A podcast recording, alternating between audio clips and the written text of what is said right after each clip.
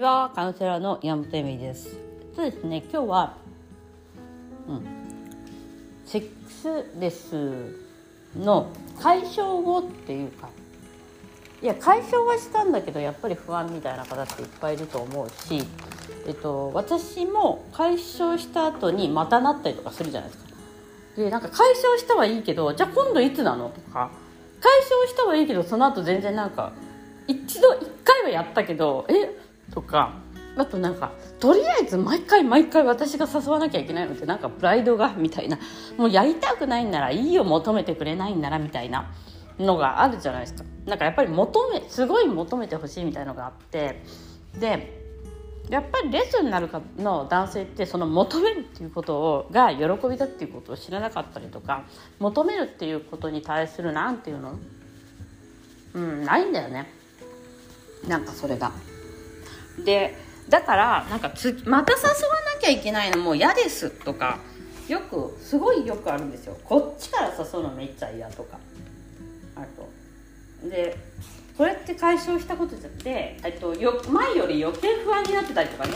いやいやややってもらってるのってなんかもう嫌ですとか、まあ、それってすごいあるよねっていうレス解消の中である話でえっと私もありましたね。でなんかもう一回なっちゃったりとかするんですよ。だから「えいつやったっけ?」みたいな最後みたいな。なんかそればそればっかりじゃないんだけど、まあ、そればっかり気になってる時はそればっかりやっぱり気になるからあれみたいな。でまたまたなんか言わなきゃまた私すごい不安になってるんですけどとか言わなきゃいけないのももう面倒くさいし。っていうことを、まあ、やっぱりえっと私20年ぐらいを結婚し21年なんですよ。結婚昨日か一昨日の結婚記念日だったんですけどなっていてやっぱその20年間の間に何度もあるんです。だからその最初にそのレースを解消したその10年以上解消した時からその後も別にその何も問題がなかったわけじゃなくてやはりそういうパートナーに問題がある人っていうのはずっと問題を抱えていくっていうところは多分あると思うんですよ。でもまあある時からあんまり気にならなくなったというかことがあって、えっと、それはなんかパートナーが変わってくれたとかそういうことではなかったと思うんです。でなんかいいよねミリさんはって言われたことがあってあの解消したしって言われてどうなんだろうなと思ったんですよね、うん、であのこれは本当に、えっと、解消後の修行というか解消したからといって、えっと、夫婦関係がなんか解消さえすればいいのって思ってる方いっぱいいると思うんですよ。そのセックスだけできればいいしどうにかセックスを手に入れたいとなんかね思ってる方もいっぱいいるしそれもすごい大切なことだっていうのを私はすごいこう存じ上げておりますっていうか分かっているんだけどもけどもえっと私が本当に誘ったりが嫌な嫌じゃなくなった理由というかえっとまあ、もしくはセックススレス自体そのセックスに対してあんまりと欲望というか何て言えばいいの,、えっとその執着をしなくなった時っていうのは、えっと、彼が何か起こったことではなくてなんかちょっと長引くけ長引かせるけどその理由を、えっと、自分が変わったことでしかなかったんです。しかも自分が気づいたことでしかなかったんです。なんかそれで、えっと、まあ、ちょっと長くな今日も長くなるかもしれないんですけど、えっと、私も何度もそういうことを繰り返していてなんかまあ落ち込んだりとかへこんだりとかしてるわけでしょ。そそこでまた言わなきゃいけないとか。もう私からまた誘わなきゃいけない。もういいわ誘わないとかやってて何度も何度もそういうなんかメンヘラチックな遊びをやっていたわけです。でそのメンヘラチックな遊びをやっていてである時こうなんかよくあるじゃないですか。本当はあなたがしたくないからそのレースになってるんだよみたいな感じもうそんなこと言われてもみたいなそのなんか潜在意識じゃないけどそのしたくないからなってるし、えっと、レスだとなんかプラスなことがあるんだと。でレスでプラスなことって何かっていうと多くの女性によっては、えっと、夫のせいで、えっと、幸せになってないとか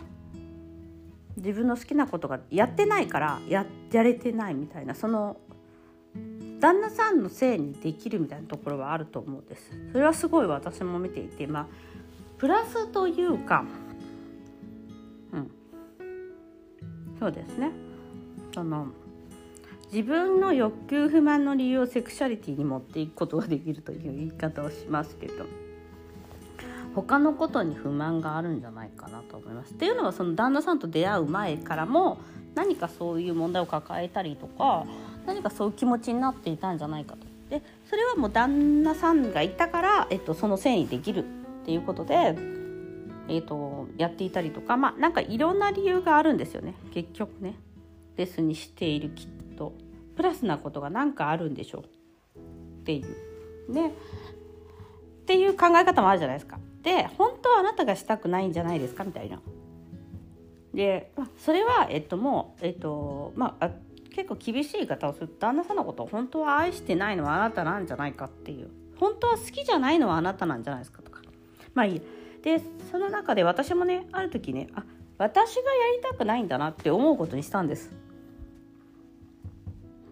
でまず一歩ですよ。それは。なんかそれを言っちゃうとまずい。まず私が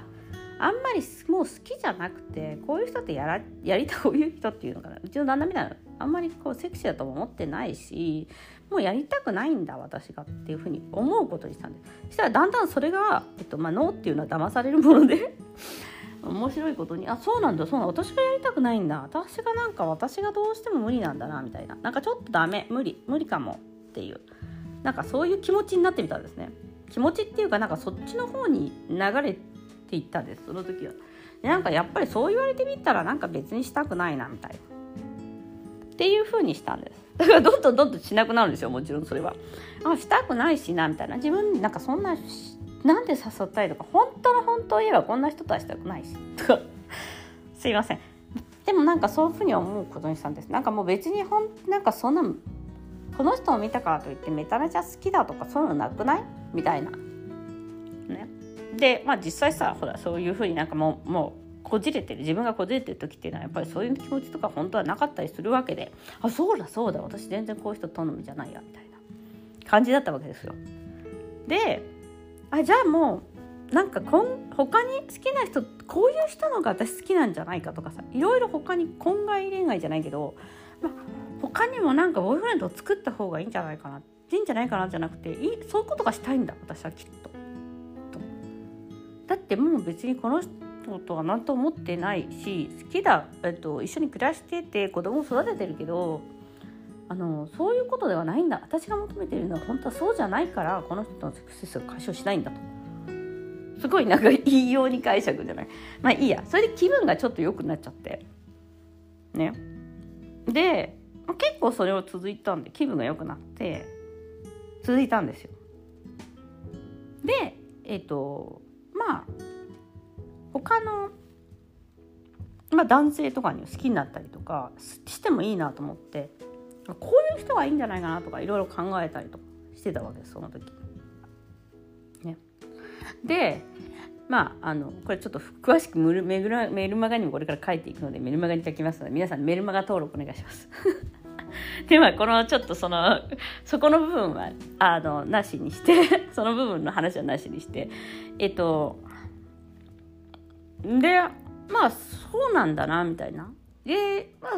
だからイライラとかもしなくなったんですよ。自分がだって決めてるし自分がしたくないもんこの人とみたいな。もちろんその戻ることはあるんですよ。なんて私たちってこんなこじれちゃったんだろうなとかどうしてこの人支えないんだろうなとか思う時もあるけどいやいや私が嫌なんじゃんみたいな。なんかそれって危険だなと思ったんですけど私そうなんかでも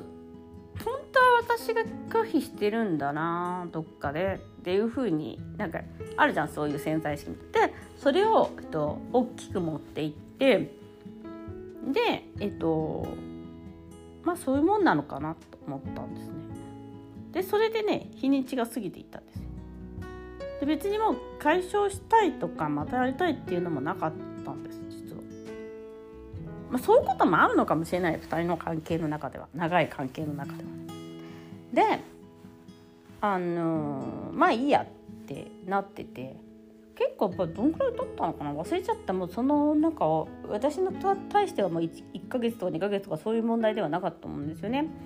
でももうもう本当に誘いたくないしもうそんなやめたって思ったしえっ、ー、とまあ本当に自分がそういうふうにしたくないのかも。って思っていたのであまり辛くもなかったんですよね、まあ、多分これが女性が拒否する立場のレスだと思うんですよ。その。で自分をそういう立場に持っていったら別に辛くもないしなっていう感じだったんです確かに。ただまあうんもやうんもやも残らないわけじゃないけどまあ別にっていうかすごい減ったんですその怒りがね。そしたらなんかそのそしたらなんかいきなり彼がその解消したんです。そのセックスを求めてきて私は実はやりたくなかったっていう話なんですね。もうもうやめようよみたいな感じだったんです。はっきり言って。もうやりたくないっていうか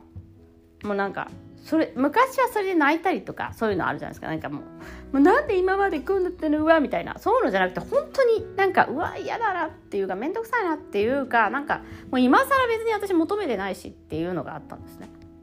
でもその時はセックスをしました。でその時感じたことっていうかがあ今度またいつやるんだろうじゃなくてこの人はこの人なりにこの人のやり方で愛情表現をしようと努力はしようとどっかで思って暮らしているんだなっていうことを感じることが初めてできたんです。そのもう私自身とは関係ないっていうか私はだってその潜在意識とかだったらもうやりたくないと思っているわけじゃないですかどっかで。もうやりたくないとか面倒くさいとかで別にそのして楽しいとかもなかったわけですその時にぶっちゃけその気持ちよかったとかそういうのもすごいなんか10段階でいては0.5ぐらいだったですしあの感動するようなめくるめく快感とかも味わいませんでし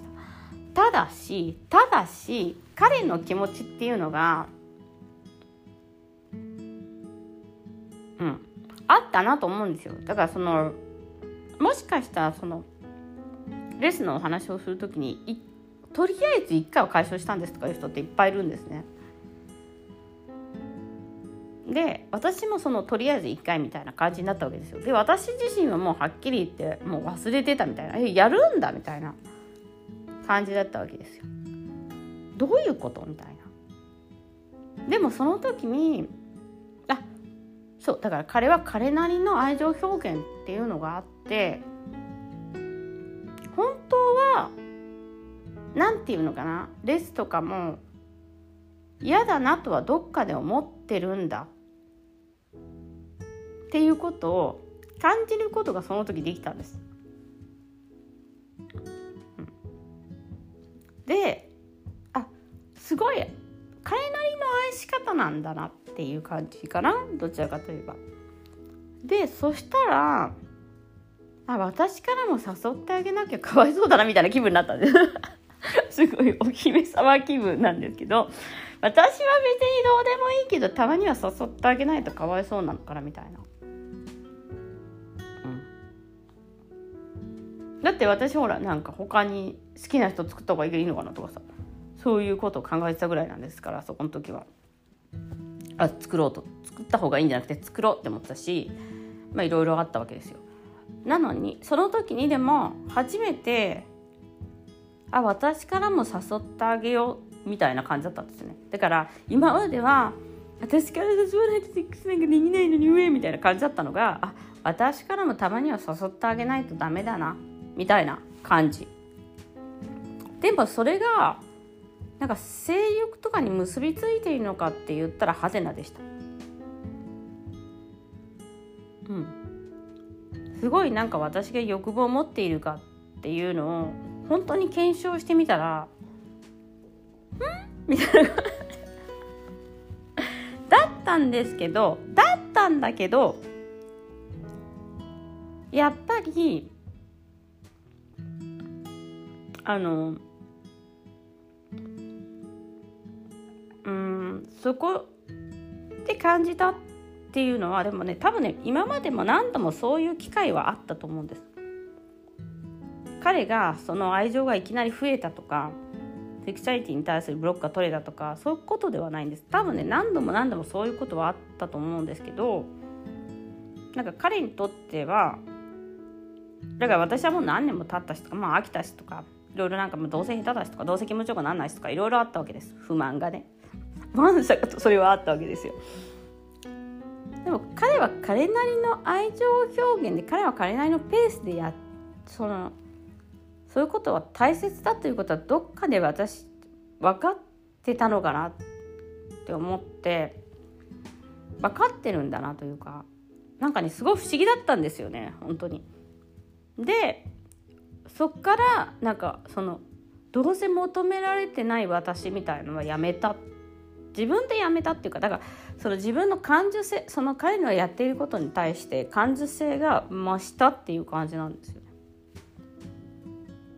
彼は彼なりに私を愛そうとしてくれてたんだなっていう感じなんです。だから私もたまには誘ったりしようみたいな。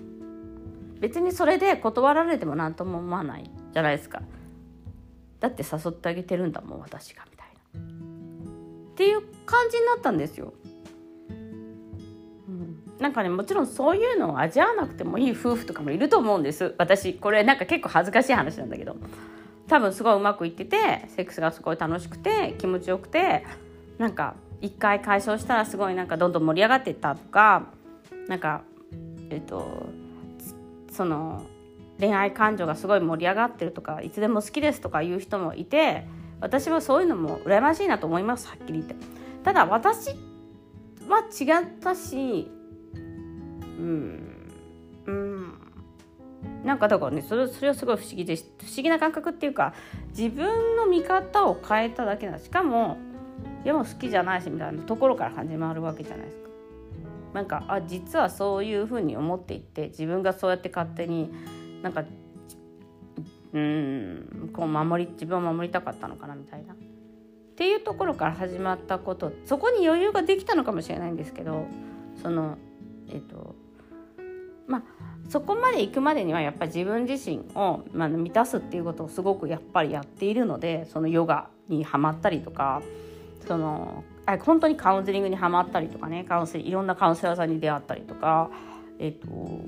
イナチャイルド癒したりとかいろいろやってるわけじゃないですか。でもそれが目標っていうか、まあ、多分その旦那との会見をうまくするっていうことがもううまくいかなかったから自分が欲しいものは手に入んなかったからもうやめたみたいになったんですよ多分その時。でも